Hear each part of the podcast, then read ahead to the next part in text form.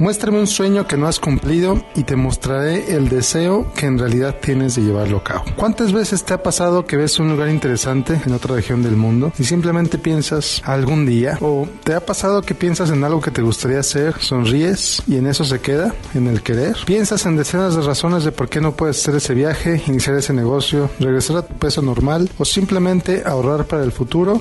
y no lo haces. Y así se pasan los meses, los años e incluso las décadas. ¿Por qué? Porque la mayoría de las veces preferimos quedarnos en los hubieras que sin ellos. En muchas ocasiones es por miedo, al fracaso, al éxito, al que dirán. Ya he hablado sobre eso antes, así que hoy me enfocaré en otra de las razones, la falta de prioridades o el deseo de no salir de la zona de comodidad. Por ejemplo, un viaje a París de 14 días cuesta alrededor de 4 mil dólares por persona, incluyendo avión, hospedaje y alimentos. 4 mil dólares por un viaje que no olvidarás el resto de tu vida. Hay muchos de los que me están oyendo que en este momento tienen ese dinero y más en su cuenta de banco, pero no toman el viaje argumentando falta de tiempo. Por otro lado, hay quienes tienen el tiempo, pero no toman el viaje argumentando que no tienen dinero. Pero, ¿es verdad? ¿En realidad no tienen el tiempo o el dinero? Yo estoy seguro de que sí lo tienen o de que sí podrían tenerlo, pero lo que necesitan es en realidad querer hacer ese viaje o aquello que no hacen y ponerlo más alto en su lista de prioridades. Si tienes el dinero, te aseguro que tu empresa o tu trabajo seguirá aquí cuando te vayas y te esperarán cuando regreses. Tus clientes seguirán aquí, tus proveedores también. Adelante, haz ese viaje, date el permiso de hacerlo. Por otro lado, si no tienes el dinero, te aseguro que lo puedes tener. Solo necesitas hacer algunos cambios en tu vida. Otra vez, pon el viaje o aquello que quieras hacer en la cima de tus prioridades y gasta lo menos posible en todo lo demás. Busca maneras de generar ingresos adicionales, no salgas a restaurantes, bares o fiestas y ahorra ese dinero. Vaya, si es necesario, incluso come frijoles todos los días. Te garantizo que la satisfacción de ahorrar y de hacer eso que tienes mucho tiempo soñando transformará tu vida de maneras que no te imaginas. ¿Será incómodo? Sin duda. Dejar a un lado el trabajo o el negocio puede sonar como blasfemia para aquellos acostumbrados a trabajar largas horas. No por nada, Estados Unidos es de los países donde menos días libres toman sus habitantes. Por otro lado,